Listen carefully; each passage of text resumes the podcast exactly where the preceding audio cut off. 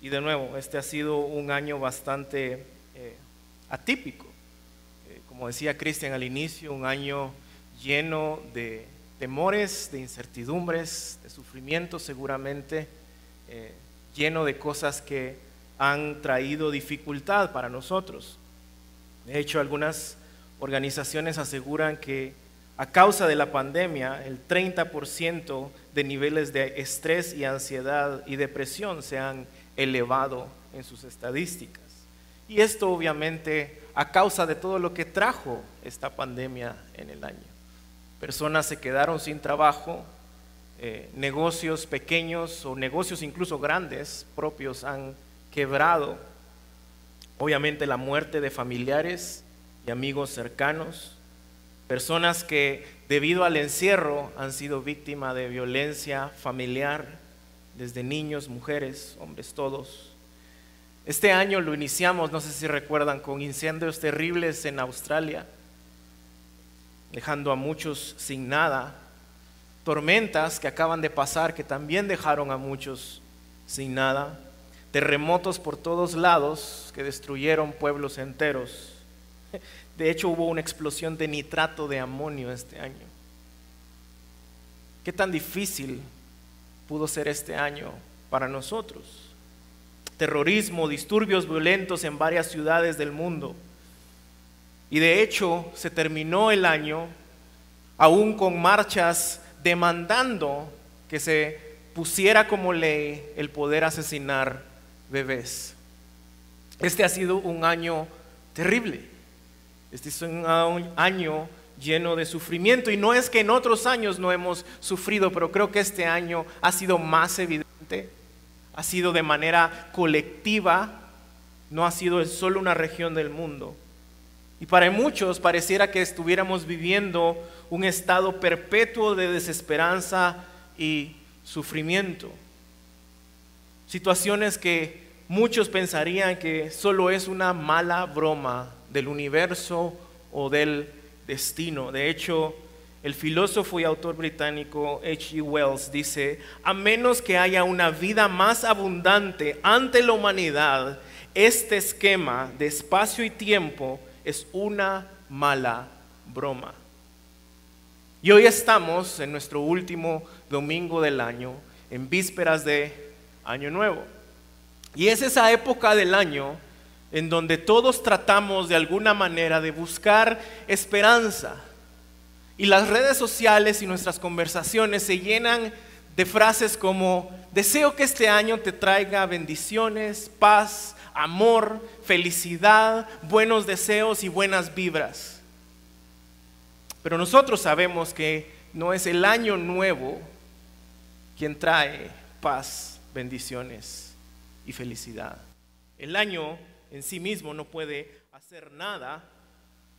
Lo que sí debemos de entender y tener claro es qué es lo que Dios tiene para nosotros, no solo en este año, sino al futuro. En nuestra serie de Adviento que terminamos la semana pasada, vimos, entre otras cosas, cómo nuestra esperanza debe estar segura en el día a día, porque Dios cumple sus promesas. Podemos decir que Dios cumple sus promesas? Amén. Dios cumple sus promesas. Y el día de hoy vamos a estudiar, vamos a ser ministrados por su palabra, recordando cómo Él sigue cumpliendo sus promesas y cumplirá sus promesas en el futuro. Así como Él prometió y cumplió su promesa de enviar a Cristo, también hay una promesa de que Jesús regresará, de que Jesús vendrá y restaurará todas las cosas. De hecho, nosotros vivimos de nuevo en ese adviento, entre el primer adviento y el segundo adviento. Jesús regresará, nuestros sufrimientos en este mundo no se van a comparar con la gloria que nos espera y que veremos aquel día cuando Él regrese. Romanos 8, capítulo 18 al 21 dice, sin embargo, lo que ahora sufrimos no es nada comparado con la gloria que Él nos revelará más adelante. Pues toda la creación espera con anhelo el día futuro en que Dios revelará quiénes son verdaderamente sus hijos. Contra su propia voluntad, toda la creación quedó sujeta a la maldición de Dios. Sin embargo, con gran esperanza, la creación espera el día en que será liberada de la muerte y la descomposición y se unirá a la gloria de los hijos de Dios. No solo nosotros como sus hijos debemos de esperar y anhelar ese futuro, sino toda la creación lo está esperando. Pero ¿cómo será esa gloria? ¿Cómo será este lugar? Y, tristemente muchos cristianos aún no tenemos claro cómo es que vamos a vivir en la eternidad. Y lo hemos dicho muchas veces, creemos que esto es como la, la cultura lo ha pintado, que estaremos en un estado espiritual sentados en una nube con alitas tocando arpa para siempre. Pero la Biblia relata totalmente algo diferente. Así que para entender qué es lo que nos espera, cuál es nuestro futuro, cuál es nuestra esperanza, no solo como lo vimos en el adviento, día a día, en el hoy, en el presente, sino en el futuro, acompáñenme por favor a Apocalipsis capítulo 21 y 22, los últimos dos capítulos de la Biblia. Y quisiera por favor que no pensemos de nuevo como nuestra cultura evangélica en donde el Apocalipsis es un libro que no deberíamos de leer, que el Apocalipsis está lleno de enigmas tenebrosos que infunden más miedo y más confusión. Apocalipsis es un libro inspirado por Dios que Juan escribe para una iglesia que está sufriendo tremendamente para una iglesia que está siendo perseguida, para una iglesia que está siendo afligida, para una iglesia que está temerosa, para una iglesia que no sabe que viene el día de mañana. Estos dos últimos capítulos de la Biblia están directamente conectados y relacionados con los primeros dos capítulos de la Biblia. Si pueden ver en su pantalla o en la pantalla, podemos ver una comparación. En Génesis, Dios creó los cielos y la tierra. En Apocalipsis tenemos cielos nuevos y tierra nueva. En Génesis son creados las luminarias, el sol, la luna, las estrellas para resplandecer y dar luz durante el día y la noche. En Apocalipsis las lumbreras ya no son necesarias porque Dios mismo alumbra con su gloria todo el lugar. En Génesis tenemos un paraíso que se perdió, en Apocalipsis tenemos ese paraíso restaurado. En Génesis la astucia y el engaño del diablo votó, engañó al hombre. En Apocalipsis el diablo es lanzado y botado al lago de fuego y azufre. En Génesis vemos al hombre huyendo y escondiéndose de la presencia de Dios a causa del pecado. En Apocalipsis vemos cómo Dios en Cristo ha restaurado esa comunión perfecta con el hombre. En Génesis vemos el árbol de la vida en el centro del jardín, del cual el hombre tenía prohibido comer. En Apocalipsis, el hombre restaurado tiene derecho no solo a un árbol, sino a un jardín lleno de árboles de vida. En Génesis, había un jardín. En Apocalipsis hablamos de una ciudad. En Génesis Dios instituye el matrimonio. En Apocalipsis vemos las bodas del Cordero. Los primeros dos capítulos y los últimos dos capítulos de la Biblia están completamente relacionados. Lo que Dios creó perfectamente entró en maldición por el pecado, pero en Cristo Jesús ahora nosotros viviremos en ese lugar restaurado como era la idea original, el plan original de Dios. Y no es que Jesús sea un plan B, pero ese era el plan de Dios.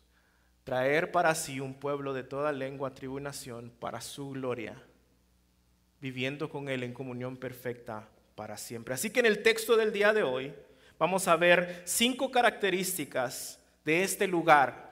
¿Cómo será? ¿Qué nos espera? Es un lugar real, un lugar de comunión, un lugar de paz, un lugar santo y un lugar de gozo. Cinco características de estos cielos y tierra nueva, de la gloria que nos espera quienes estamos en Cristo. Número uno, es un lugar real, es un lugar físico, no meramente espiritual. Verso 1 de capítulo 21 dice, entonces vi un cielo nuevo y una tierra nueva, porque el primer cielo y la primera tierra habían desaparecido y también el mar. Y vi la ciudad santa, la nueva Jerusalén, que descendía desde el cielo, desde la presencia de Dios, como una novia hermosamente vestida para su esposo. Acá Juan hace alusión a textos del Antiguo Testamento, algunos textos del Antiguo Testamento, como Isaías 65 y 66, como el Salmo 102, en donde se promete cielos nuevos y tierra nueva. Pero no es otra tierra. Después de que Jesús regrese, Él con fuego va a purificar la tierra y nosotros tendremos cielos nuevos y tierra nueva, no una tierra nueva en sí, sino esta tierra completamente renovada y restaurada. Este proceso es el mismo proceso que nosotros viviremos como cristianos. Vean lo que dice Pablo en Filipenses capítulo 3, verso 21, el cual transformará el cuerpo de nuestro estado de humillación en conformidad al cuerpo de su gloria. Jesús es el primer fruto de la resurrección su cuerpo no fue diferente, no era espiritual, era el mismo cuerpo restaurado en gloria. A nosotros nos espera lo mismo, a la tierra le espera lo mismo, cielos nuevos y tierra nueva, no una tierra diferente, una tierra totalmente renovada. No es un lugar de nuevo meramente espiritual. Será un lugar físico, hermoso, lleno de vida, colores, paisajes, perfecto sin espinas, sin maleza, en toda su gloria y con todo su potencial. ¿En dónde hemos escuchado esta descripción? En Génesis. Así era la creación al inicio. Lo que inició como una creación terminará con un universo renovado y perfecto. Vean lo que dice Isaías 65, verso 17. Miren, estoy creando cielos y una tierra nuevos. Y nadie volverá siquiera a pensar en los anteriores.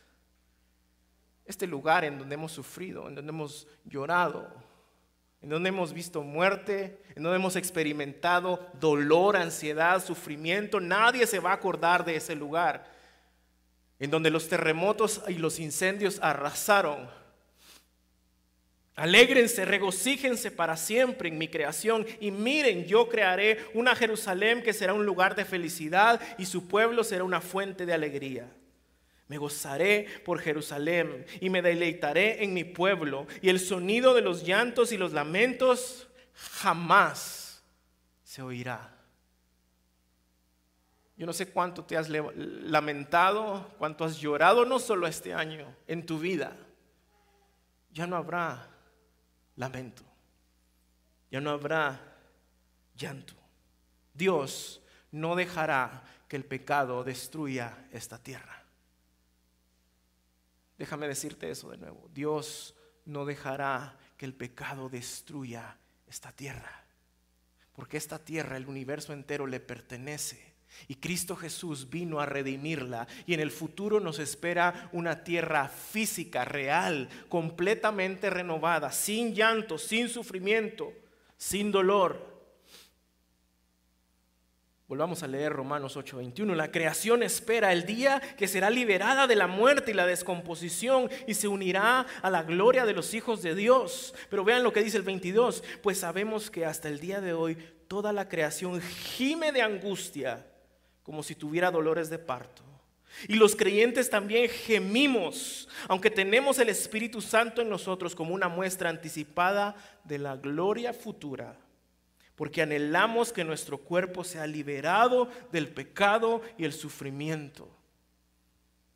El Espíritu Santo en la vida del creyente nos da esa seguridad de que un día seremos liberados nosotros, esta tierra, la creación de la maldición del pecado.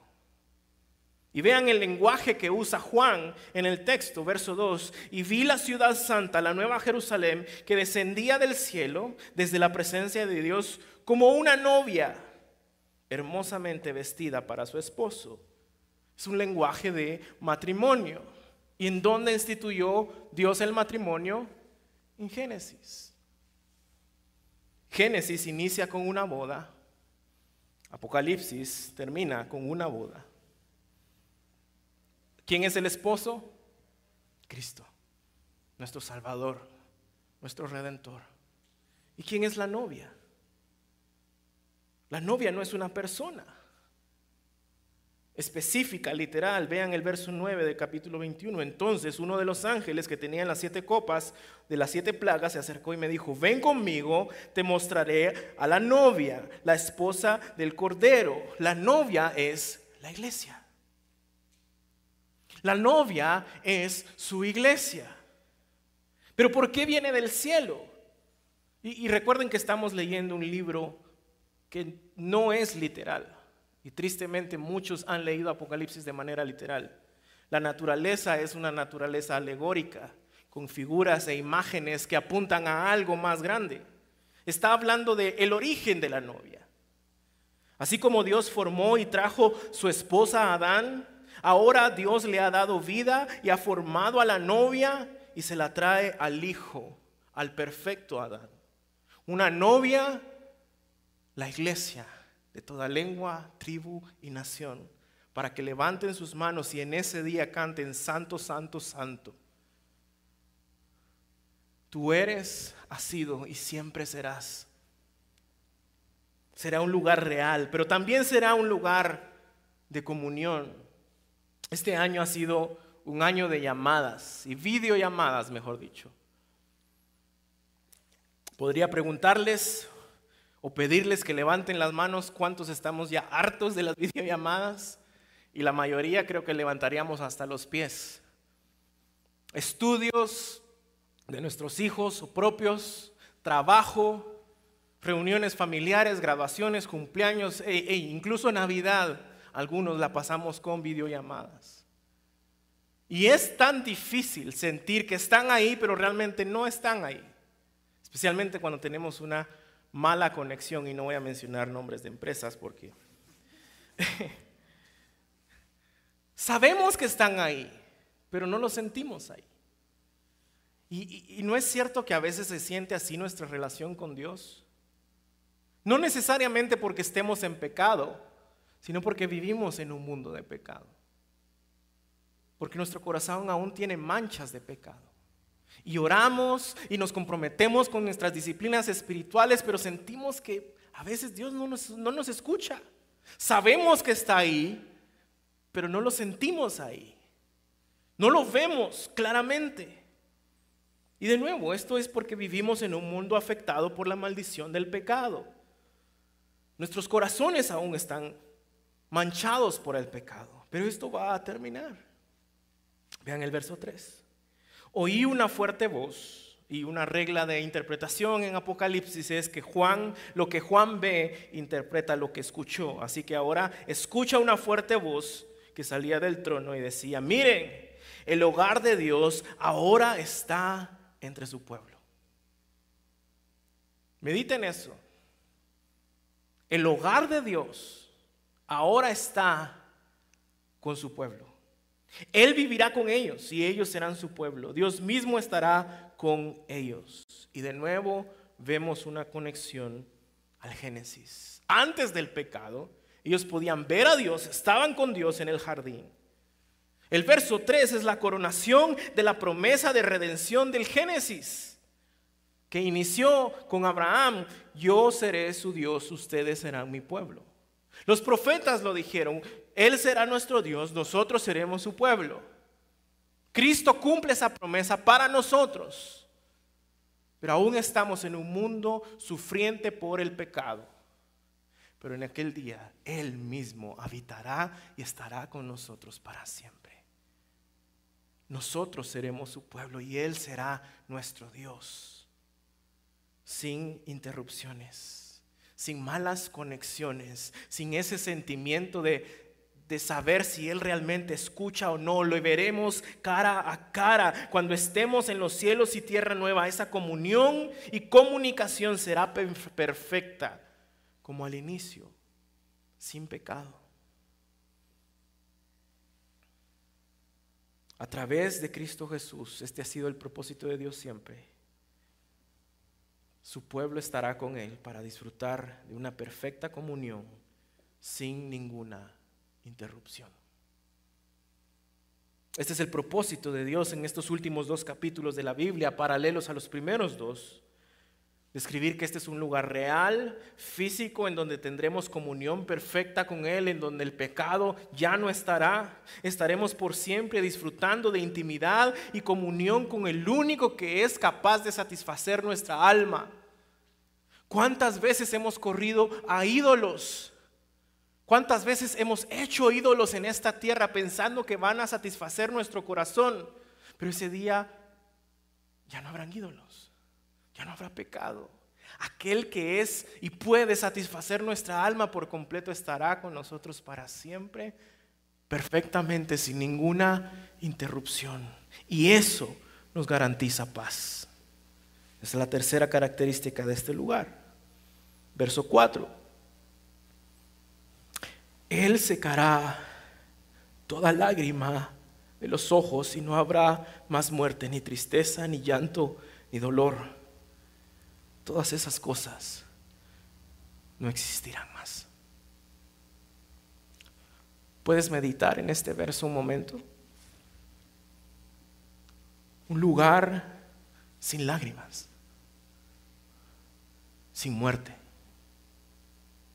¿Qué te ha hecho llorar? ¿Por qué has derramado lágrimas?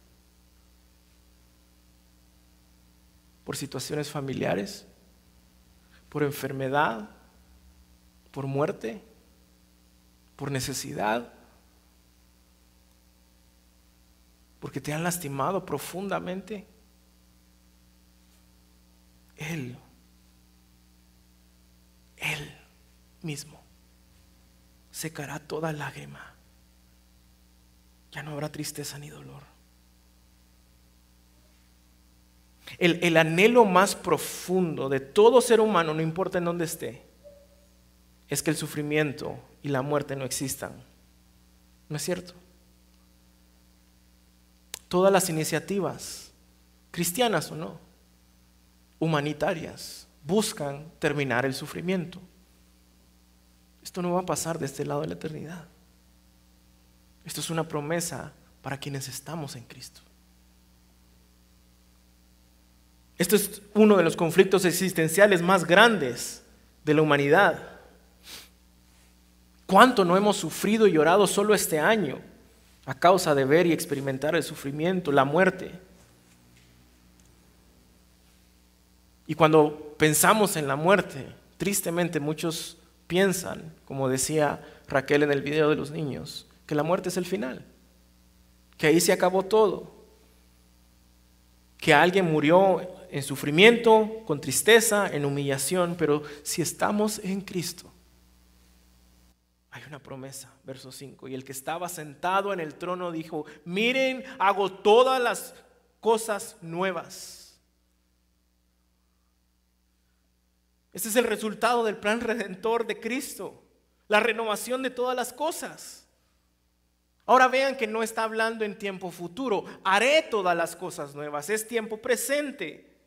Hago nuevas todas las cosas. ¿Por qué está en tiempo presente? Porque en Cristo esto ya está hecho. Si tú y yo estamos en Cristo, esta es una promesa garantizada el día de hoy, en este momento, en este lugar. También dijo, dice el verso 6, todo ha terminado. Yo soy el alfa y el omega, el principio y el fin. Él inició todo. Él está concluyendo todo. A todo el que tenga sed, yo le daré de beber gratuitamente de los manantiales de agua de la vida, del agua de la vida. ¿Se imaginan lo que es vivir en comunión perfecta con el Creador del universo?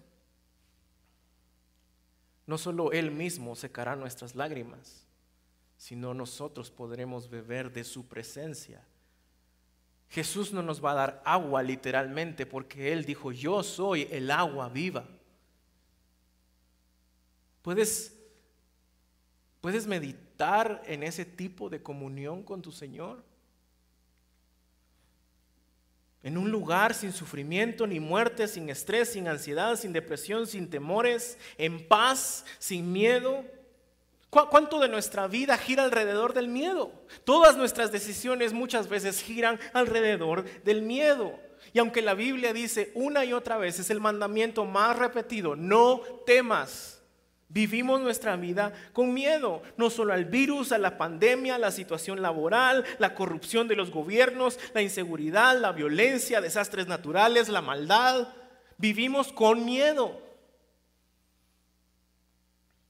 Y esos miedos terminan moldeando nuestras acciones. Nos aferramos a todo lo material con la excusa de que es para prevención. Nos volvemos esclavos del trabajo con excusa de no querer perder una fuente de ingreso. Nos dedicamos a denigrar y a humillar al prójimo con la excusa de su pecado. Nos alejamos de la comunidad con la excusa de la pandemia o por temor a ser confrontados o porque has sido lastimados o porque te van a lastimar. Queremos asegurar en nuestras propias fuerzas que lo que consideramos bueno nunca cabe. Y terminamos casi siempre haciendo de todo lo bueno un ídolo. Un ídolo que jamás podrá saciar tu alma.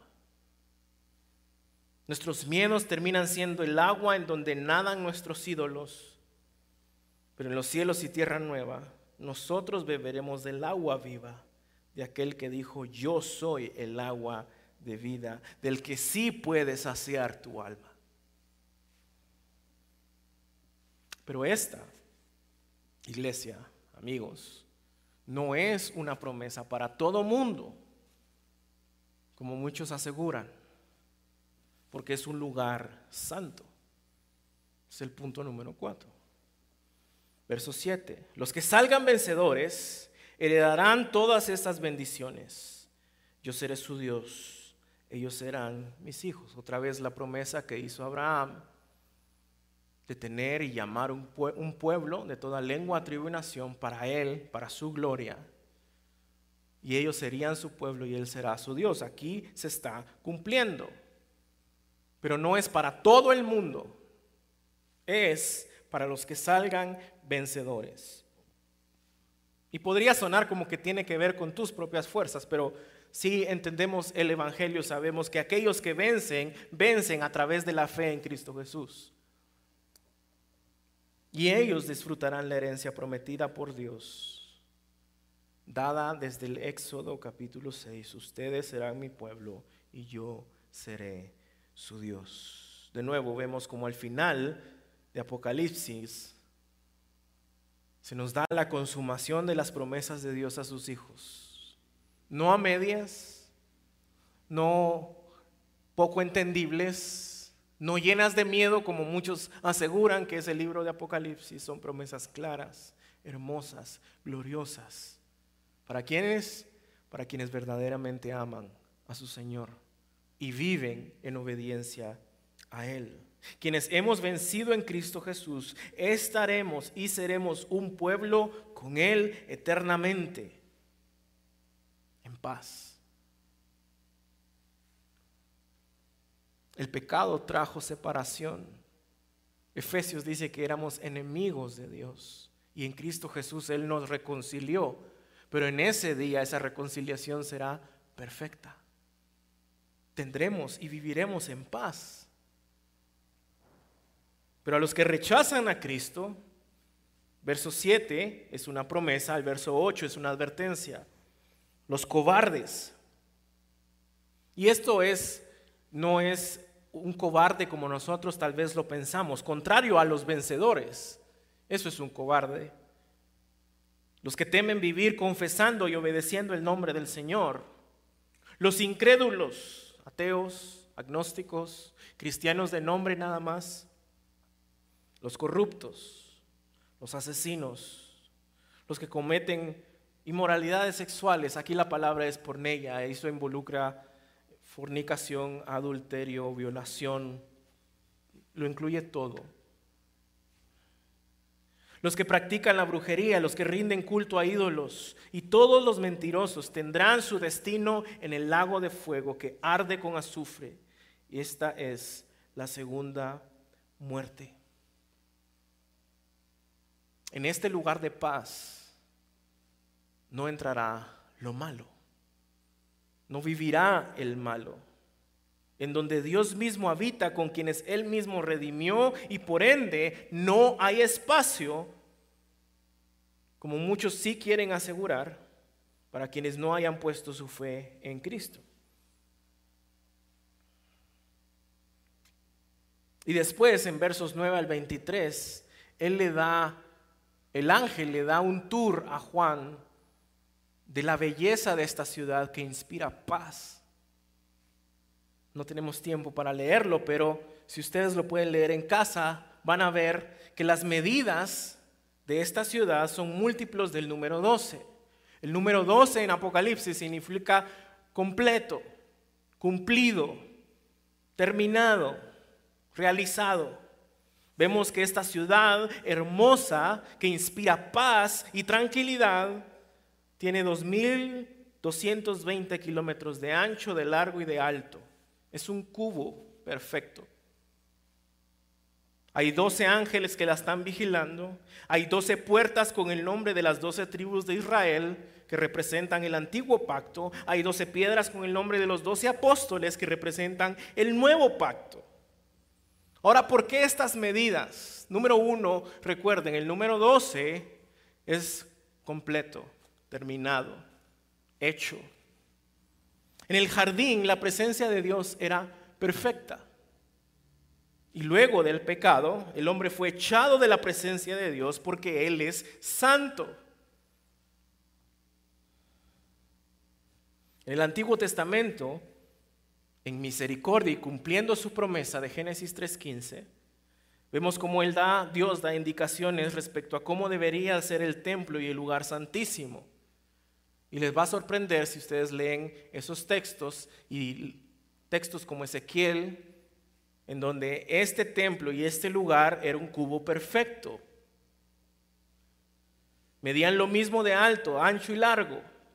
El templo y ese lugar santísimo, ¿qué representaban? La presencia de Dios en medio de su pueblo, en donde el sumo sacerdote podía entrar una vez al año para propiciar por los pecados del pueblo. Y si ustedes leen la descripción del traje del sumo sacerdote, tenía doce piedras. Todas estas referencias a la presencia de Dios en el Antiguo Testamento ahora están en esta ciudad, describiendo esta ciudad. Luego la promesa de Dios de un Salvador se cumple en Cristo Jesús y Él se convierte en nuestro sumo sacerdote y en su muerte el velo es rasgado y ahora tenemos acceso directo al trono de Dios, en cualquier momento, en cualquier lugar. La presencia de Dios ahora no está en el templo, en el lugar santísimo, ahora está en su iglesia, a través de su Espíritu Santo. Pero su presencia en nosotros aún no está de manera perfecta, de nuevo, por los efectos del pecado, por la caída. Pero el ángel le muestra esta ciudad a Juan y le dice que es un cubo perfecto también. Este es un detalle otra vez representando el Antiguo Testamento y el Nuevo Testamento con los doce apóstoles. El antiguo y el nuevo pacto ahora están cumplidos. El número 12 está hecho.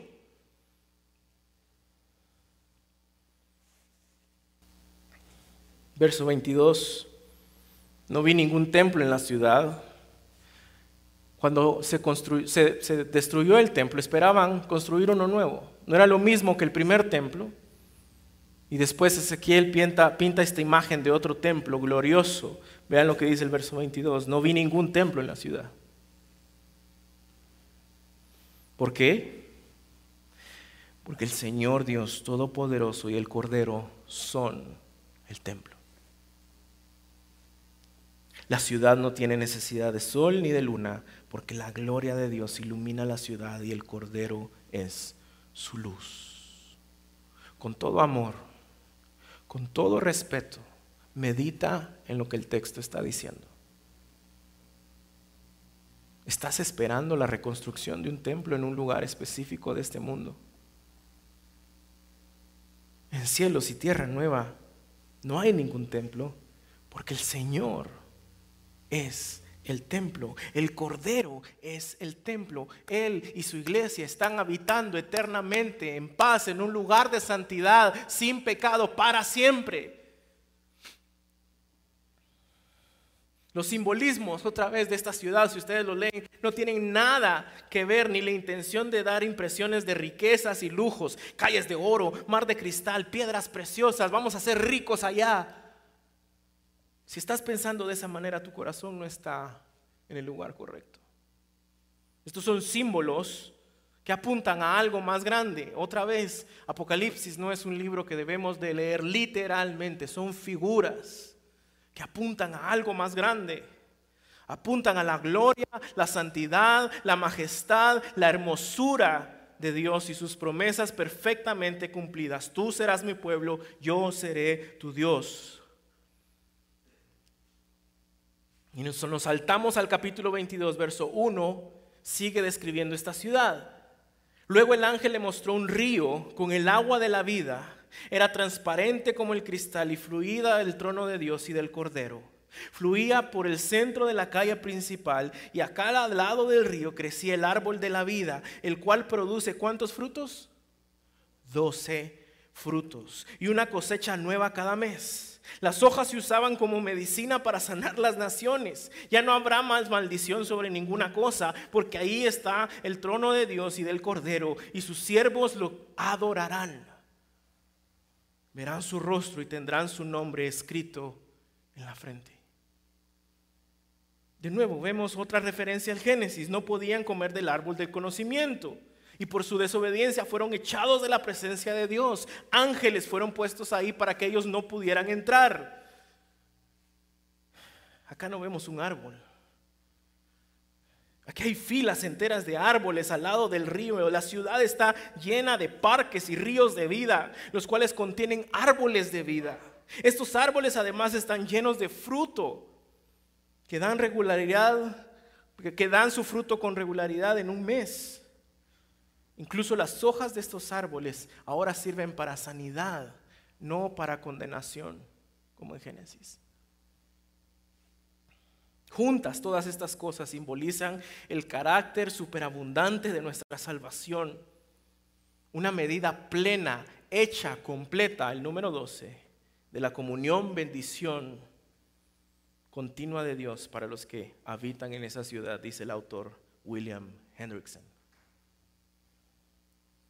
Este es un lugar real, un lugar verdadero, un lugar de paz, comunión perfecta con Dios, un lugar santo en donde no entrará el pecado, ni el malo, ni el que está fuera de la presencia del Señor, solo los que están en Cristo. Y de último es un lugar de gozo. ¿Qué vamos a hacer? Vamos a adorar. Pero eso no quiere decir que vamos a pasar cantando canciones lentas toda la vida o el resto de la eternidad. Primero, canciones lentas no implican adoración. Eso ya lo hemos hablado antes. Adorar quiere decir que todo lo que vamos a hacer en ese lugar va a dar gloria a Dios. Pero ¿qué vamos a hacer en ese lugar? Hemos visto una evolución desde el Génesis Apocalipsis, de un jardín a una ciudad. Ese es el resultado del mandato cultural en Génesis 1.28.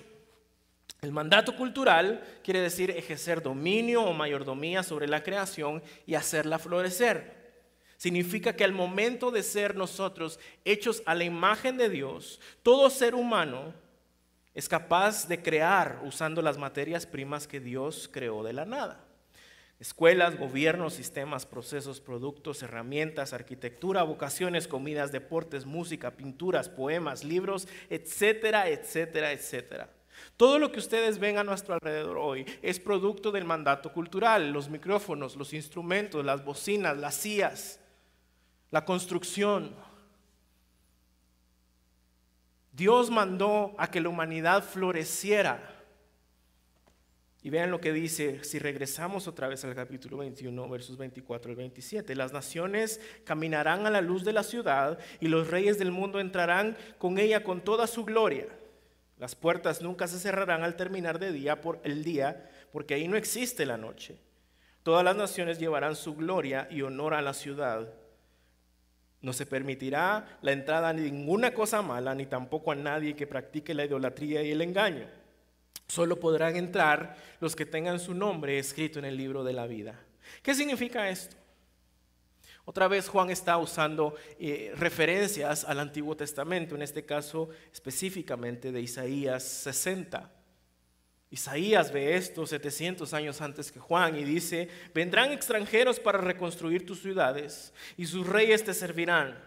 Aunque te destruí en mi enojo, ahora tendré misericordia de ti por gracia. Tus puertas permanecerán cerradas de día y de noche para recibir las riquezas de muchos países.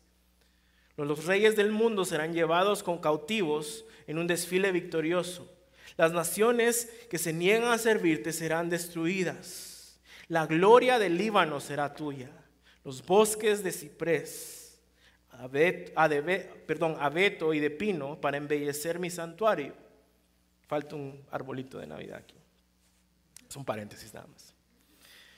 Cuando el Rey de Reyes venga en gloria, haya destruido a los reyes y a las naciones rebeldes que no están escritos en el libro de la vida, entonces, los reyes y las naciones que sí estén escritos en el libro de la vida, cuyos nombres están ahí, vendrán delante del Cordero y entrarán a esta ciudad trayendo, dice, toda su gloria.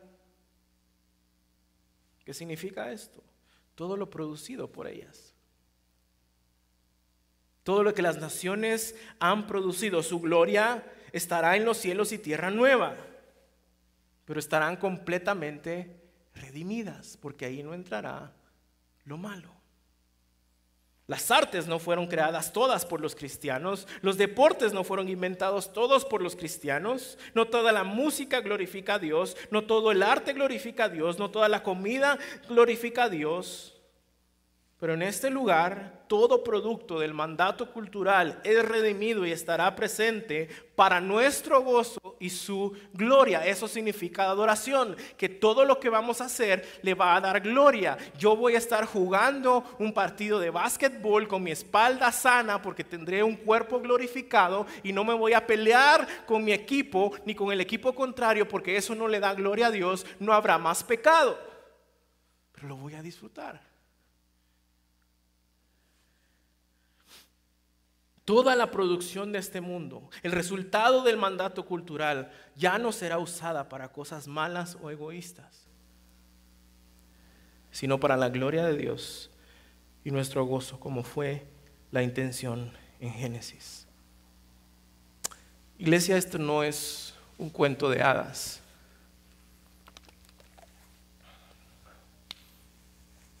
Así como Dios prometió a Cristo y hace unos días celebramos su nacimiento, sabemos que Él cumple sus promesas. Esto es una promesa real porque está en su palabra y porque sabemos que Él cumple sus promesas. ¿Acaso no encontramos ironía en el hecho de que todo mundo quiera y sueñe con un mundo perfecto? Cuando esto es lo que Dios nos ha prometido a nosotros. Y a veces nos metemos en ese círculo de temor y de miedo y de incertidumbre de qué va a traer este año, qué nos depara el futuro cuando está en su palabra, que tu futuro y mi futuro están seguros en Cristo Jesús. Si tú y yo estamos en Cristo Jesús. Iglesia, no sabemos lo que vendrá este año. No sabemos lo que trae el futuro. Sabemos que Dios no prometió una vida libre de sufrimiento, miedos y problemas. Sabemos que es una mentira que tu mejor vida pueda ser de este lado de la eternidad. Pero lo que sí sabemos, lo que Él sí ha prometido, es que si tú y yo aprendemos a sufrir cristianamente, esto quiere decir para su gloria y con esperanza.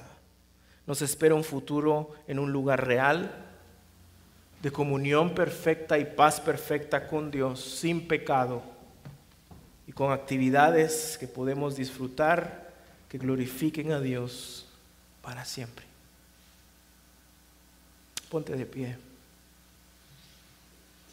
Iglesia, hoy mi oración es que tu esperanza no sea inexistente como aquellos que niegan a Dios y su palabra. Que no sea una esperanza falsa como quienes creen que su mejor vida puede estar de este lado de la eternidad. Que no sea una esperanza incompleta como quienes ven la muerte como el final de todo. Hoy mi oración es que no esperemos que sea el año nuevo el que nos traiga lo mejor. Paz, amor, buenas vibras, sino que como verdaderos cristianos vivamos día a día con la confianza y esperanza puesta en el Evangelio y con un anhelo porque nuestro Señor regrese a restaurar todas las cosas. Y es así como termina el libro de Apocalipsis. Invitando a la iglesia a levantar sus manos y al Señor pedirle, regresa. Cierra tus ojos ahí donde estás y déjame leerte algunos de los versos finales de este libro. Por tanto, yo vengo pronto y mi recompensa está conmigo para recompensar a cada y el omega, el primero y el último, el principio y el fin, el que inició todo y el que va a consumar todas las cosas. Y el espíritu de la esposa, el espíritu de la iglesia dice, ven. Y el que oye estas palabras diga, ven. Y el que tiene sed, que venga. Y el que desee, que tome gratuitamente del agua de vida. El que testifica de estas cosas dice, sí, vengo pronto iglesia responde amén. Ven, Señor.